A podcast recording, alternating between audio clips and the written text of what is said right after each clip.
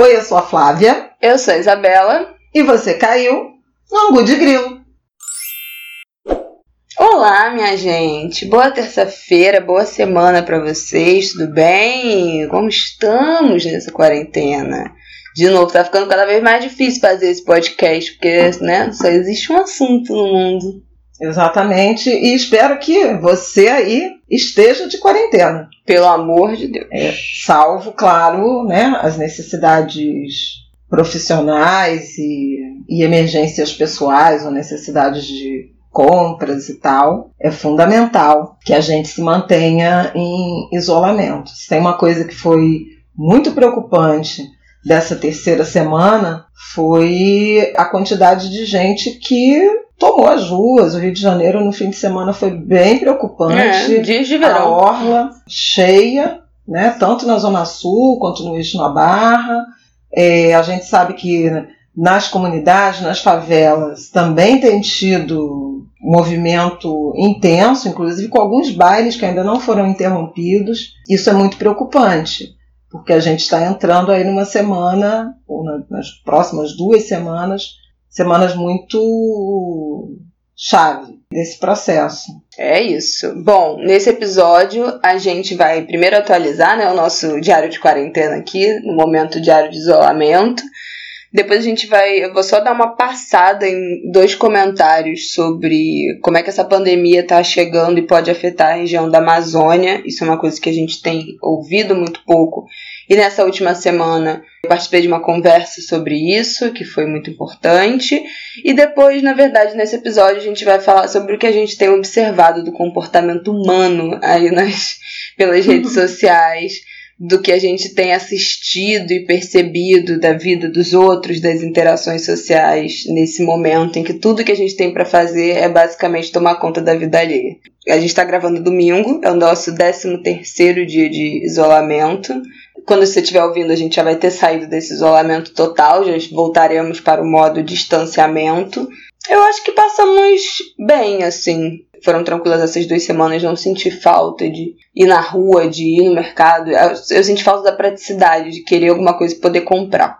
Sair para comprar e voltar. Tirando tudo de ter que ficar em casa, não poder sair, não poder ver ninguém, não poder ver namorado, não poder. Não. Eu acho que passamos bem essas duas semanas. A gente está tentando se ocupar, eu pelo menos estou tentando me ocupar o dia inteiro para não ter essa sensação de que eu não tô fazendo nada. Então, todos os meus dias eu, tô, eu comecei a fazer um diário de papel na semana passada, isso é uma coisa que eu recomendo a todos. E eu tenho anotado no final do, do dia as atividades que eu fiz durante o dia, para ter noção de que eu não tô passando o dia sem fazer nada, eu estou fazendo coisas. Comida, arrumar alguma coisa, organizar alguma coisa, colorir livro de colorir, enfim. Meus dias têm passado até rápido muita gente está reclamando que os dias estão durando muito, meu Deus, os dias são intermináveis, os meus dias estão passando voando, porque eu tenho me ocupado o dia inteiro. Então, acho que esse isolamento para mim foi tranquilo, mas estou com outras pessoas em casa, né? Fazer esse isolamento completamente sozinho deve ser bem enlouquecedor. É, eu tenho refletido muito sobre essas questões, quer dizer, eu tenho refletido muito sobre tempo Tudo. e espaço. Ainda estou muito imbuída do dever jornalístico, então de tentar fazer interpretações né, das medidas que estão sendo tomadas. Tenho ocupado meu tempo muito nessa direção do noticiário, de acompanhar os anúncios, as falas do governo, acompanhar, fazer análise do discurso né, dessas figuras não do presidente, que não precisa nem de análise, né? Ele é muito o que é. Mas mudança de tons, de nuances, seja na equipe econômica, seja na equipe do Ministério da Saúde, na cidadania, são as três áreas que eu estou acompanhando mais proximamente, sentindo falta de um debate mais profundo em relação à questão da segurança pública e da situação carcerária, mas eu realmente não consegui entrar nesse, nessa seara ainda. Pensando em, em várias questões de gênero e raça, eu estou muito ocupada, né? Tirando a semana dos sintomas, e essa que eu passei foi ótima, assim, não tive mais nada, não tive mais febre, dores e tal.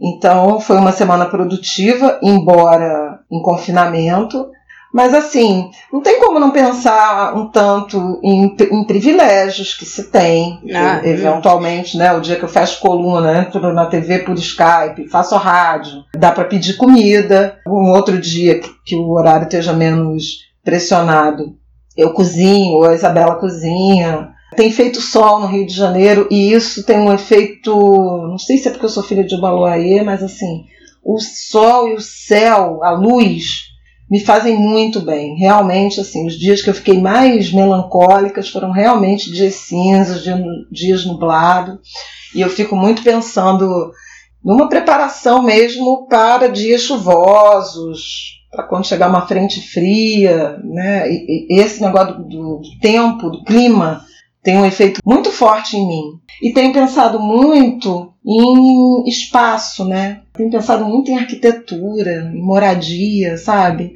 Nessas. É outra coisa sobre a, sobre a qual eu queria escrever, nessa dimensão de bem-estar e de qualidade de vida que a moradia pode te trazer. Seja, outro dia a gente estava conversando, né? As imagens da Europa de pessoas que chegam na varanda ou naquelas sacadas que são uhum. abertas para cantar, para, enfim, ter uma experiência de, de ar livre, né?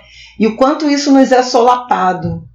Eu, eu pela primeira vez, né, é, nesse, já tem 10 anos, mais de 10 anos que a gente mora nesse apartamento, que tem uma, uma varanda, um quintal. E isso faz muita diferença nessa sensação. E é a primeira vez que eu mais que reconheço, valorizo e agradeço por ter esse espaço.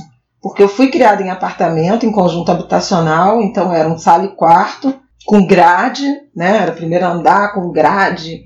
Então era uma sensação que na época eu não, obviamente não percebi, era para mim natural, mas fico pensando e me colocando assim no, no lugar de pessoas que ou é, ocupam espaços pequenos com muita gente, o que tira muito da privacidade e, e que eu acho que estressa muito essa convivência intensa, né? É, e, e, permanente dentro de casa. E a gente se estressa aqui, somos três, num, num, espaço que a gente tem, tem possibilidades de silêncio. Mas também a perspectiva de estar num lugar fechado pequeno e sozinha, né, dessa experiência solitária. Outra coisa sobre a qual eu pensei muito nesses dias, na minha, nas minhas loucuras, o quanto casa também pode ser um lugar perigoso e o quanto eu passei a tomar alguns cuidados em relação a não sofrer nenhum acidente doméstico. Ah, é, né? tem isso. Porque a gente está aqui inventando coisas para fazer e tal, de arrumações, de limpeza, de não sei o quê. Você fica mais, não, vou limpar lá no alto de não sei onde. E aí, pô, vou, subir nesse banco aqui agora, descalço, coisas que eu não, não costumava me preocupar e agora me, eu só penso me nisso. preocupo. Como eu tenho cozinhado direto, eu só penso nisso, gente, eu não posso me queimar, eu não posso me queimar, eu não posso botar fogo em nada. Não posso levantar um fogaréu, não pode explodir um óleo, não posso, não posso, não posso me queimar. Nunca me queimei, nunca me cortei cozinhando. Mas agora eu tô noiada com isso, de não posso me cortar, não posso me queimar, porque eu não vou ter o que fazer, vou pro hospital, vou pegar. Se eu não tiver pego, vou pegar coronavírus, e se eu tiver que ficar internado, não vai ter de ficar internada. Então, isso é muito doido. Isso é muito doido. Toda atividade que está acostumada a fazer teria um grau de risco muito superior, assim. Deixa eu falar um negócio que você falou de desse negócio da casa, da moradia, que isso foi uma coisa que foi falado nessa, nessa conversa que eu disse que eu participei sobre a Amazônia. Foi a primeira de um ciclo de conversas que está sendo tocado. É uma iniciativa do Observatório do Marajó, é um novo observatório de dados e proposição de políticas públicas para a área da ilha de Marajó, no Pará, arroba OBS do Marajó. E eles vão fazer várias conversas ao longo das próximas semanas sobre pandemia na Amazônia, quais são os impactos e as, o que está sendo prospectado aí e previsto para essa chegada da Covid na região amazônica, que, que não inclui só o estado do Amazonas, inclui outros estados do norte, outros pedaços é, também do Brasil que incluem, e do Brasil de outros países, né? O, das fronteiras que incluem região de floresta amazônica. E aí essa primeira conversa foi incrível, mas foi também muito assustadora. Me deu a noção, assim, me, me levou de volta a Portel. Eu acho que eu já falei aqui, né, que eu passei 12 dias ou 10 dias, eu acho, em Portel, que é o município da ilha de Marajó. Em 2016, fui a convite do Lute Guedes, que é quem fundou agora também, uma dos fundadores do observatório. Ele tem um projeto social de construção de biblioteca, de escola, em Portel, nesse município, há, sei lá, quase 10 anos, eu acho que deve estar fazendo 10 anos. E a gente foi para lá fazer uma pesquisa sobre o fluxo migratório de mulheres em 2016. E a gente passou 10 dias lá morando num barco, entrevistando mulheres dos quatro rios de Portel, mulheres ribeirinhas. Foi incrível, foi um perrengue absurdo, mas foi uma, uma viagem inesquecível que mudou completamente assim, minha vida, meu entendimento de Brasil, de acesso, de privilégio, de tudo. E essa conversa voltou muito daquela dessa viagem para mim, me recolocou naquele lugar de, e, e pensando, cara, o Brasil é um país absolutamente complexo, porque a gente falou coisas do tipo, a gente falou, né? As três pessoas falaram e eu tava como ouvinte da conversa, mas tem lugares na Amazônia que você demora seis horas de barco, três horas de avião para chegar a uma assistência de saúde. Em Portel, a cidade mais longe, a última comunidade ribeirinha do último rio de Portel, para você chegar no centro da cidade, que é onde tem hospital, posto de saúde e tal, demora 15 horas de barco. 15 horas de barco para você conseguir chegar até uma unidade de saúde. Deixa eu só te interromper para dar o nome das pessoas. São, foram Sim. três mulheres, né? Eu acho que vale a pena. Gabriela Sampaio, que é da Fundação Amazonas Sustentável.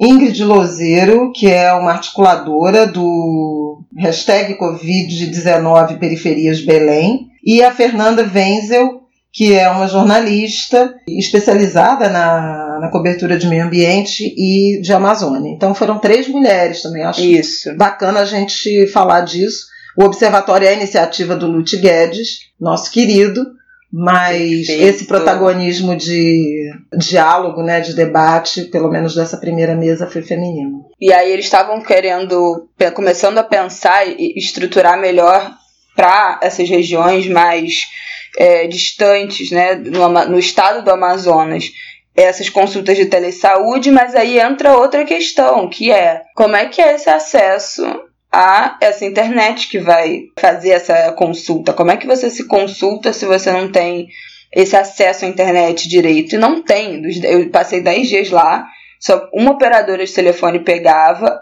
e não tinha sinal nos rios. Para você ter sinal nos rios, você tinha que ter o telefone rural, que é um chip específico para a área rural que não pegava internet, a internet só pega perto do centro, perto de Portel. Luz, dependendo do lugar onde você mora, não tem luz cabeada, porque a luz é de gerador a diesel. Tem gente que tem o gerador de diesel, tem gente que não tem, porque não tem dinheiro.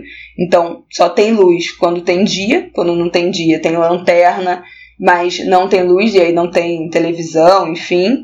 E o diesel também é caro, né? Para você comprar diesel, você tem que ir até o centro da cidade para comprar o óleo do diesel para botar no gerador.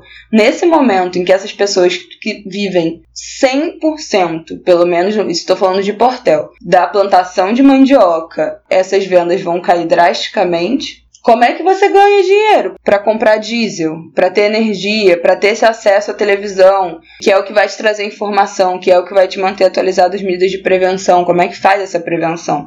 Isso foi até uma pergunta que eu fiz, eu não lembro mais qual das convidadas que das, né, das debatedoras que respondeu que eles estão estruturando usar a rede que já existe de telecurso, de aula à distância, de ensino à distância público, que é uma rede que já existe em várias comunidades ribeirinhas e vários municípios do interior, em várias é, comunidades indígenas. Então, essa rede que já está, de certa forma, articulada por outros motivos, é uma rede que está sendo estudada para ser implantada e usada também pela telesaúde, o que já era uma iniciativa anterior ao coronavírus, já era uma coisa que as populações tradicionais, o movimento social, a sociedade civil já estava reivindicando. Então, assim, é muito complicado. Outra coisa que falaram também, que eu nem tinha parado para pensar, que essas fronteiras dos países que fazem fronteira com estados da região ah, norte. Eu ia te chamar a atenção para lembrar disso, dessa questão das fronteiras. E é isso o negócio de casa que eu queria falar, porque quando você falou de moradia e tal, isso foi uma coisa que me veio dessa conversa, que esses países que fazem fronteira com o Brasil na região norte, as fronteiras são só de floresta. Até tem fronteiras formais de estrada, de, né, de imigração e tal, mas a maior parte das fronteiras é mata fechada. Não tem uma demarcação, não tem um muro, não tem uma grade, não tem um riscado no chão que a partir daqui você não pode passar que é outro país. Então, quando a gente fala que o Brasil fechou fronteiras com os países da, da América do Sul para evitar o trânsito de pessoas e espalhar a doença, essa fronteira não se aplica às regiões de floresta. E o que foi dito nessa conversa é que tem vários povos, várias comunidades indígenas que todo dia cruzam essas fronteiras porque isso faz parte da, da vida, é cultural. Cruza para visitar outros povos, cruza para pescar, cruza para caçar, cruza porque tudo é casa. Esse conceito de casa sendo um ambiente de um, dois, três, quatro, cinco cômodos de alvenaria ou de madeira em que você fica confinado e vive ali dentro e acabou, isso não existe. A casa é tudo, a casa é tudo que está em volta, a casa é o meio ambiente, a casa é a floresta. Então, como é que você vai obrigar essas pessoas a viverem confinadas em lugares fechados se tudo em volta faz parte do lar?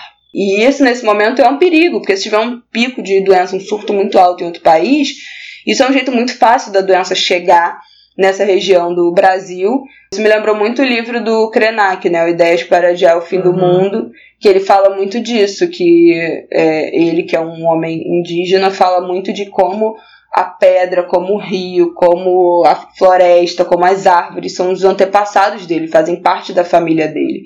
Então tudo ali é casa, tudo ali é o seu lar, não tem uma separação do que, que é o meio ambiente doméstico, o que, que é o meio ambiente ou a floresta. E isso vai ser também um outro desafio. Então, quando a gente está falando de distanciamento social, isolamento social, o que, que isso significa, sabe? Que, que, que isso se aplica a quem? Isso é palpável na realidade de quem? E eu acho que a gente pode até questionar como essa nossa vida na cidade também, essa nossa urbanização desse jeito que foi implementada, muito saturada de gente em alguns espaços, nas favelas, nos subúrbios, nos conjuntos habitacionais e tal, a casa também não é só o lugar que você de quarto, sala e cozinha. É isso que eu acho muito importante. Também assim, faz parte. A rua esse é sentimento de, de pertencimento, né, e de territorialidade, ele passa muito muito além do território onde você dorme, cozinha, toma banho, né? Do que a gente chama de casa é, no sentido mais convencional. É um, um conceito muito mais amplo que envolve, por exemplo, a rua, né? Que envolve mais ou menos uh, privacidade, que envolve essa interação, formas comunitárias mesmo. É, praça, é, gente e, e a refeição compartilhada. Então, assim, muitas reflexões, né? Sobre solidão, sobre sentido de casa, sobre o privilégio de ter uma, uma sacada, uma varanda, um quintal e o quanto essa experiência ela é variada, né? E pode ser muito, muito sofrida, muito dolorosa, em que pese todo, tudo que a gente sabe sobre necessidade de sobrevivência, sobre acesso ou dificuldade de, de renda, ou de insegurança alimentar e tal. Só o aspecto do espaço, daquilo que a gente chama de casa. Era essa a reflexão que eu queria fazer. Isso, isso é muito louco, assim. Como a gente está exigindo uma coisa que não faz parte da nossa cultura como uma população que é muito calorosa, não faz parte da nossa cultura como uma população que ainda é cheia de povos tradicionais, que vivem um, um modo de vida completamente diferente do que essas organizações de infraestrutura, de prédio, de casa, de alvenaria, de vila, de, de cidade. Como é impossível a gente pensar nisso com uma população que vive em ambientes absolutamente apertados, em lugares densamente povoados que não cabem a quantidade, confortavelmente a quantidade de gente e que isso foi um projeto, né? O Brasil foi projetado nessa em cima dessas desigualdades e como agora a solução que, que as mesmas pessoas, os herdeiros daqueles que nos colocaram nesses lugares, pedem que a gente tenha o mesmo comportamento, né? Não importa de onde você é, não importa o que você faz, não importa sua configuração familiar, sua configuração habitacional,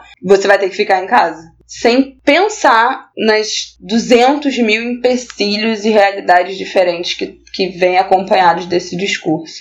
É, então, acho, realmente, acho é loucura. Também, acho que também é, vale a pena é, lembrar né, o quanto há contradições no discurso oficial, o quanto essas contradições são enlouquecedoras e quais são os efeitos desses discursos contraditórios nas atitudes da população. Porque quando você diz o Brasil não pode parar, porque tem gente que precisa trabalhar, porque senão vai passar fome, etc, etc. Mas ao mesmo tempo em que você faz essa defesa, você diz que a pessoa precisa ficar em casa, porque senão ela vai contaminar. E quando você diz que ela tem que ficar em casa, você não dá a ela condições materiais, seja financeiras, seja materiais alimentares, de higiene, de água, para que elas possam ficar tranquilamente em casa e consigam uh, comer, se sustentar. Aí você cria um, um mecanismo de, de remuneração de, de renda básica emergencial para as pessoas se cadastrarem via aplicativo, site, telefone. E quem não domina aplicativo, Gente, quem não tem um smartphone. Então, assim, e ao mesmo tempo, não vem as agências porque não pode ter aglomeração. E no fim de semana, o ministro da Economia apelou para que as pessoas não deixem de pagar suas contas de tarifas e não, etc. Isso eu não vou nem comentar. Né? Porque, porque assim, para mim, olha, isso para mim é a primeira coisa. Acabou, não vai ter conta. O que, que, é isso? A gente fica pagando essas contas absurdas o, o, ano inteiro, a vida inteira, pagando essas companhias milionárias. Não acho que é a primeira coisa. Não sou Meu de, Deus desse, do céu, eu acho não sou dessa religião da desobediência civil ah, é, absoluta. Eu sou. Mas acho que o mesmo indivíduo que publica uma, um conjunto de medidas em que trabalhadores poderão ter 70% do seu salário e uma contrapartida apenas residual do governo, que é 70% do seguro-desemprego, que não passa de R$ 1.800, é complicado dizer para essa, essas famílias, estou falando de gente que tem emprego formal, com carteira assinada.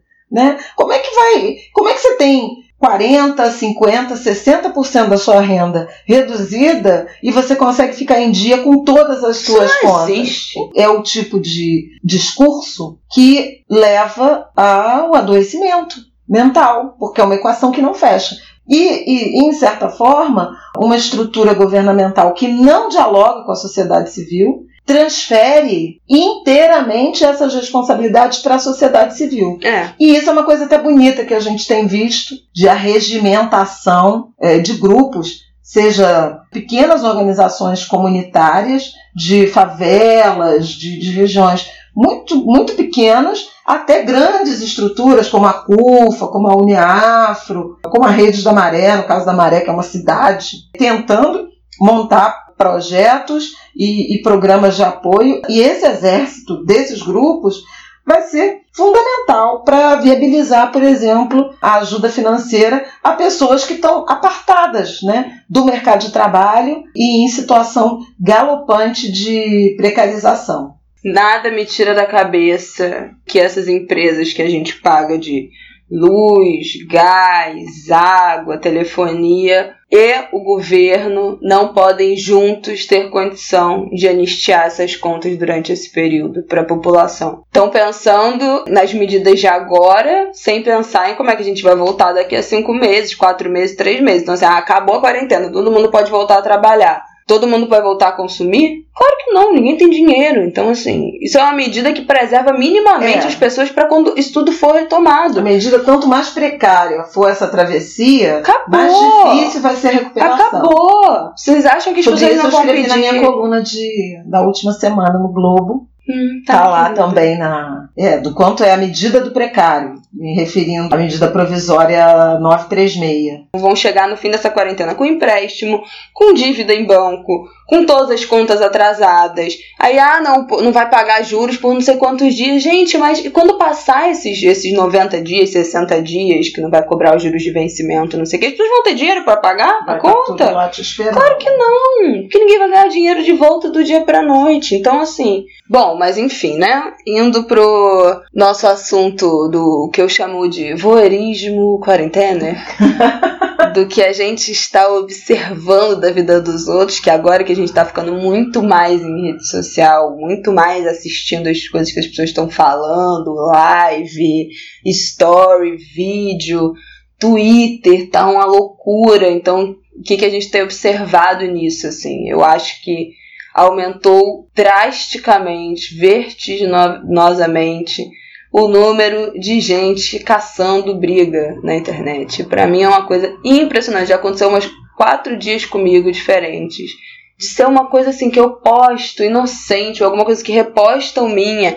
E a pessoa me responde de um jeito completamente grosseiro e agressivo. Que você fala, gente, com certeza se a pessoa tivesse na sua, se a gente estivesse vivendo uma realidade normal, essa briga aqui, essa tentativa de briga, essa cassação de briga não estava acontecendo.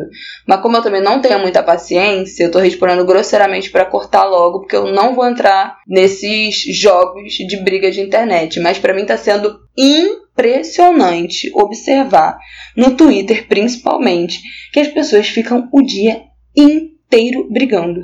E 90% das brigas, pelo menos no meu Twitter, é sobre Big Brother. E aí eu fico, meu Deus do céu, como é que pode o povo ficar o dia inteiro brigando por causa de um reality show?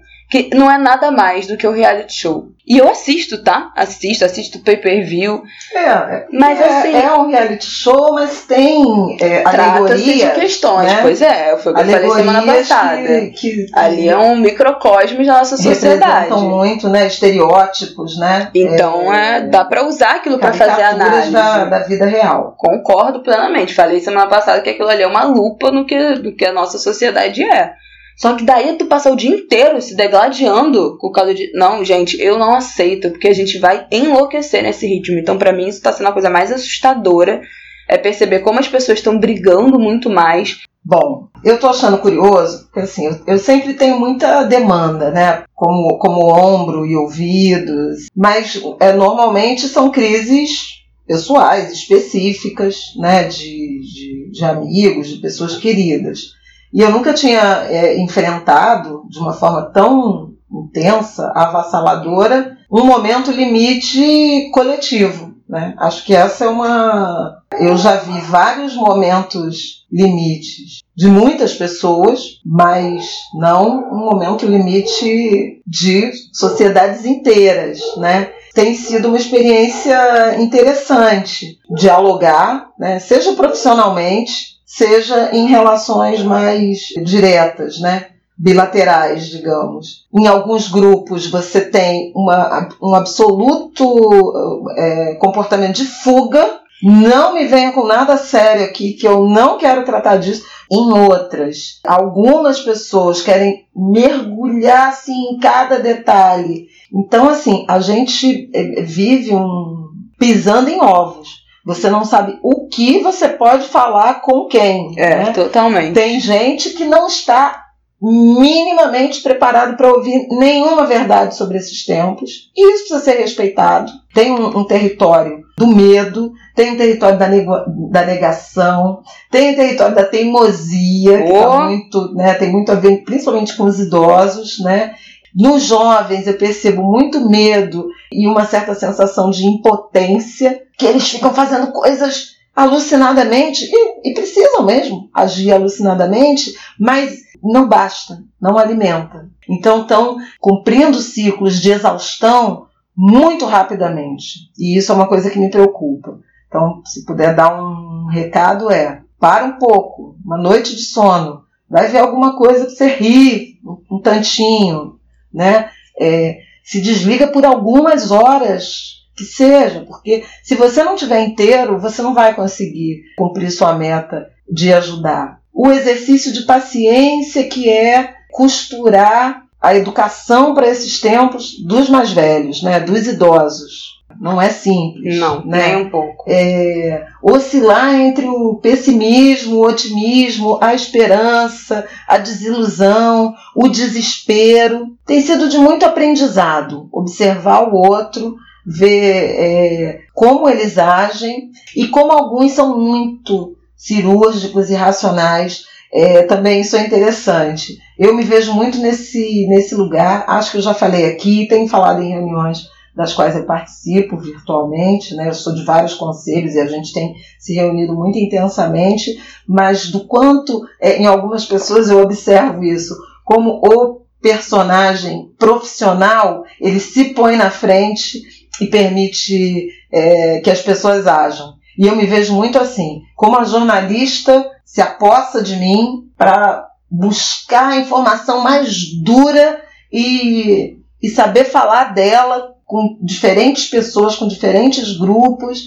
E quando essa personagem jornalista sai de cena, às vezes eu estou desarmada num, assistindo um telejornal, que é aquele momento em que acabei de trabalhar e tal, e como isso me afeta e me faz chorar. Como sair desse lugar da profissional de imprensa que tem que racionalmente processar aquelas informações e tal, e como quando a humanidade se mostra, o quanto duro e sofrido perceber como determinadas mensagens são duras e realmente para algumas pessoas podem ser insuportáveis. Então, se tem um recado que eu gostaria de dar, aí menos da experiência pessoal de viver, mas da experiência de observar o outro, é esse cuidado na hora de, de falar, de interpretar, de se dirigir ao outro.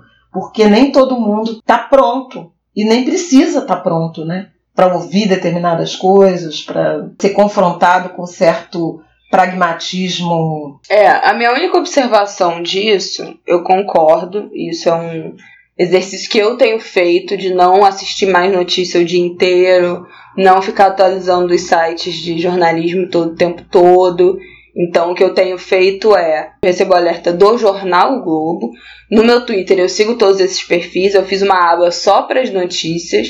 Quando eu quero ver alguma coisa, me atualizar, eu entro nessa aba e tá tudo lá. Eu tenho assistido um telejornal por dia. Então, eu não, geralmente é o Jornal Nacional, que é o que eu paro para realmente assistir não fico vendo mais Globo News, TV a cabo, noticiário atrás do outro dia inteiro, porque isso vai te dando uma dimensão de pavor que não acrescenta em nada. Mas o que eu acho que é importante nesse momento, eu entendo que esses momentos de alienação são importantes. Eu tenho feito muito isso de não, não quero saber de notícia agora, vou ver uma, ouvir uma música, vou ouvir um podcast, vou ouvir entretenimento. Mas a alienação também pode levar a gente a achar que tá ficando tudo bem né? Que foi a conversa que eu tive até com a minha avó hoje. Que eu falei, vó, a gente vai ter que começar a usar máscara, mudou a história da máscara, tá, né? Aquilo, um fala que mudou, outro fala que não mudou, mas então vamos ter que começar a usar máscara e tal. E ela, ah, mas eu não tô nem sabendo disso, porque eu já parei de assistir os jornais, porque tava muita notícia triste, só falava disso. Para mim já tava até melhorando, eu não sabia que ia ficar pior, não. Então, assim, olha o perigo que é se a gente entra nesses momentos de, de alienação conscientes para preservar a nossa mente mesmo, mas isso pode dar uma sensação para a gente de que não está mais falando tanto disso, que já está diminuindo, que já está ficando mais tranquilo. E aí tem um monte de gente já saindo na rua. Eu não sei se por isso, eu não sei se porque estão surtando dentro de casa, não sei porque essa sensação de a falsa sensação de segurança, mas é a gente não acompanhar as notícias com responsabilidade, e isso não quer dizer com exagero, é com responsabilidade, pode fazer a gente achar que tá um cenário novo de mais tranquilidade está chegando e na verdade a gente ainda está chegando perto do que será o pior. Falando de idosos, passei a falar com a minha avó o dia inteiro, a gente já sempre se falou muito, sempre teve uma relação boa, mas a gente não se falava todos os dias. Era tipo uma vez na semana, eu ia visitar ela uma semana sim, uma semana não. Mas agora a gente se fala todos os dias. Eu acordo, tô, tô tomando café, mando uma mensagem, vejo alguma coisa, mando mensagem. Tô fazendo uma comida, eu mando foto, pergunto o que, ela almoçou. Tô assistindo alguma coisa, mando pra ela. Recebo um meme engraçado, mando. Meu pai, meu tio também ligam para ela todos os dias e eu tô vendo que ela tá conseguindo criar as estratégias dela de como lidar com isso. Ela não parou de ir na rua e nem vai parar. E eu já falei tudo, tudo e assim, né? Eu não tenho como prendê-la dentro de casa. Mas ela está tomando todos os cuidados. Mas também está criando seus artifícios de, ah, não tô mais assistindo os jornais de amanhã, tô vendo um programa lá que tem uma ginástica para os idosos de alongamento que passa de manhã na TV aberta. Tô fazendo umas comidas diferentes para provar que eu gosto e tal. Comecei a ligar o rádio para ouvir música, que é uma coisa que ela geralmente não fazia tá ligando para umas amigas que ela não falava não sei quanto tempo para bater papo. Desenterrou ela também os livrinhos de colorir daquela época que foi febre. Tem dias que ela tá super bem, tem dias que ela fica mais quieta, mais triste, mas eu acho que estamos todos assim, né? Eu acho que isso é normal. E falei para ela, não se cobre de estar tá todo dia bem, porque a gente tá vivendo um momento muito difícil. Tem dia que a gente vai estar vai tá mais triste, mais ansioso, mais com medo, mais preocupado, mais deprê. Com raiva. Outras horas a gente vai acordar bem, melhor e tal, e tá, e tá tudo bem. Então ela tá se saindo muito melhor do que eu esperava, muito mesmo. Mas é muito doido. Eu tenho uma amiga minha que, assim, para mim é uma das pessoas mais corajosas que eu conheço, assim, que, que eu mais admiro nesse sentido. E ela ficou, teve que ficar os 14 dias em isolamento porque teve todos os sintomas. Mora sozinha. Quando completou os 14 dias, ela ficou com medo de sair de casa para ir no mercado. A gente conversou. E aí acabou que ela saiu, foi no mercado comprar umas coisas que ela precisava e umas coisas gostosas meio para se mimar também. Ela falou, cara, eu não sei mais andar na rua, não sei, não sei, não sei o que vai acontecer, não, não, não tô mais segura de andar na rua sozinha, tô com medo de dar algum mole, de acontecer alguma coisa. E é muito doida. Eu não sei como é que vai ser amanhã também pra eu sair de casa depois de 14 dias. Eu tô muito tranquila, assim, não tá me gerando nenhuma ansiedade até o momento. Amanhã eu vou ter que sair de casa para resolver coisas burocráticas em cartório, inclusive com a minha avó. Vou sair de casa depois de 14 dias. E, e é muito estranho, né? Esse tá tudo igual, mas ao mesmo tempo tá tudo diferente, né? A situação mudou muito. Então, essas foram as coisas que mais têm me surpreendido, assim, de olhar os outros. Eu tô vendo mães exaustas, mães que já não sabem mais o que inventar para fazer com os filhos dentro de casa. Uma mulher incrível, criadora de conteúdo, publicitária, que é a Ana Carolina, arroba dela é T-C-H-U-L-I-M,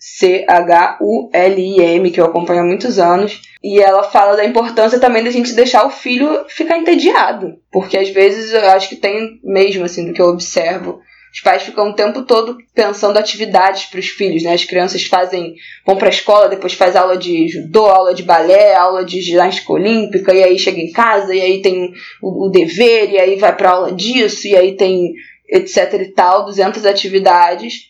E as crianças não, não ficam entediadas, e é no tédio que elas inventam coisa. Ah, vai catar uma gaveta, um papel de desenhar alguma coisa, vai pegar uma caixa e brincar de construtor, que é o que o filho dela adora fazer. E isso é uma coisa que essa geração, eu vejo pela minha irmã, não tem mais, né? De você não ter. Eh, quando era criança, não tinha negócio de celular, computador, assim como tem hoje, tablet e tal. Então a gente meio como filha única, sei lá, brinca com o que tem, com jogo, com boneca. Eu acho que agora tem mais essa urgência de estar sempre com uma atividade sempre distraindo, e aí tem uma pressão agora nas mães de que não pode deixar as crianças na tela, na frente das telas o tempo todo. Então a mãe tem que não apenas arrumar coisa para o filho fazer, mas tem que arrumar coisa para o filho fazer longe da internet, das telas dos celulares, aí tem que ser jogo, aí tem que colorir. Cara, não dá, sabe? Não dá, não dá. Tô vendo mães muito cansadas, mães de criança pequena muito cansadas, mas também falando, cara, se vira, sabe assim? é o que tem, preciso trabalhar, também preciso ouvir uma música, também preciso relaxar. É, eu acho que é um bom momento também para dar alguns limites, né? Por exemplo, mães que estão trabalhando em casa, já vi tipo cartaz é. né, na porta, não entre, não sei o quê. Eu tô muito agradecida de não ter filho pequeno nesse momento, que acho que realmente Cara, é muito difícil. É, e é difícil para, claro, quem é mãe de classe média, muito difícil para as mães de favela e tal, por aquele to, toda a nossa conversa do, do, primeiro bloco, digamos assim, né, dos espaços pequenos, eventualmente da, da segurança alimentar mesmo dessa família, né? E aí assim, é um nível de estresse, né? Ainda maior que é você é, ter que alimentar e não saber de onde vai tirar, ou não ter como atender to a todas essas necessidades, inclusive nutricionais. Então, assim, a atividade pedagógica, como é que vai ser esse ano letivo né? no, no setor público, na escola pública, tão frequentemente questionado em relação a a qualidade, quantidade também, eventualmente, de, de horas de aulas e todas essas, essas dificuldades. Então, tem, tem muita coisa. Agora, eu acho que também tem uma oportunidade aí muito interessante de reeducação das atribuições domésticas e familiares. Eu acho que é uma, revo uma revolução que pode ser construída não apenas das relações entre os casais, né, marido e, e mulher, essa percepção desse trabalho que não, que não cessa, né? E a tradição de classe média, de classe alta brasileira, de terceirizar esse trabalho com o trabalho doméstico, terceirizar com a empregada doméstica, com a babá e tal, e ter a percepção, principalmente os homens, do quanto isso dá trabalho, do quanto isso deveria ser remunerado ou compartilhado, mas principalmente compartilhado, mas também a perspectiva de esses homens e mulheres educarem seus filhos, principalmente, porque o Brasil tem uma tradição de ensinar trabalho doméstico para as meninas. Tem, isso tem pesquisas do IBGE de menininhas de 4 a 9 anos que já têm tarefas domésticas, de tirar mesa, de arrumar cama, não perigosas, né? Mas das quais os meninos são poupados. Então acho que tem também uma pode ser um laboratório aí de experimento nessa direção, de criar filhos, finalmente criar filhos de uma forma, ou iniciar uma forma diferente de criação de filhos, já que eles vão estar em casa, já que eles estão em casa e vão acompanhar com muito mais intensidade esse processo de como se constrói a rotina doméstica, de acordar, de arrumar, é, de preparar o alimento, né? É, fazer comida é um, o vício de uma nutricionista, eu acho tão bonito isso, porque envolve desde a compra do alimento até lavar a louça. Esse é um, é um ciclo completo de alimentação. Muitas tarefas que podem ser divididas, e nesse sentido pode ser uma experiência pedagógica Sim. também interessante de educação cidadã para as crianças. É, para as crianças e, para todo mundo, né? Desse, você ter outro, é outro olhar para sua casa, se bagunçar vai ficar bagunçado, se sujar vai ficar sujo, porque não vai ter ninguém para limpar, porque as mães vão estar tá completamente atarefadas e aí os filhos vão precisar entrar em cena, os maridos vão precisar entrar em cena também para coordenar essa casa. E eu acho que é o momento da gente aprender, principalmente aí em relação à casa, em relação a tudo, que o controle é só uma ilusão, né? Que a gente não tem controle de absolutamente nada, nada. Todos os planos que todo mundo fez para esse ano foram para o ralo. Não é só o meu plano, não é só o plano da minha mãe, os planos de todos nós, de trabalho, de viagem, de evento que tinha na agenda, foi tudo pro espaço e a gente não tem a menor ideia de quando isso vai voltar.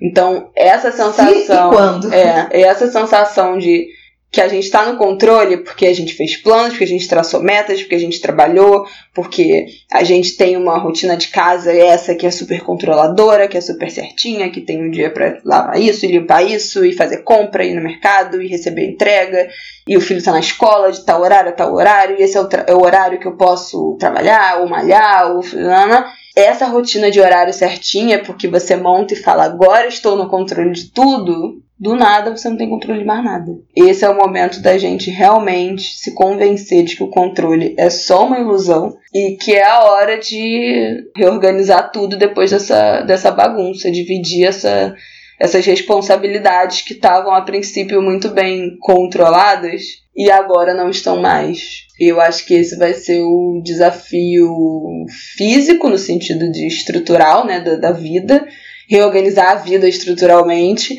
e psicológico também, porque a gente acho que nunca mais vai ter, pelo menos a minha geração, a geração que está vivendo isso intensamente com consciência, nunca mais vai ter a sensação de segurança, de segurança nessa perspectiva mundial e de vida que a gente já teve algum dia.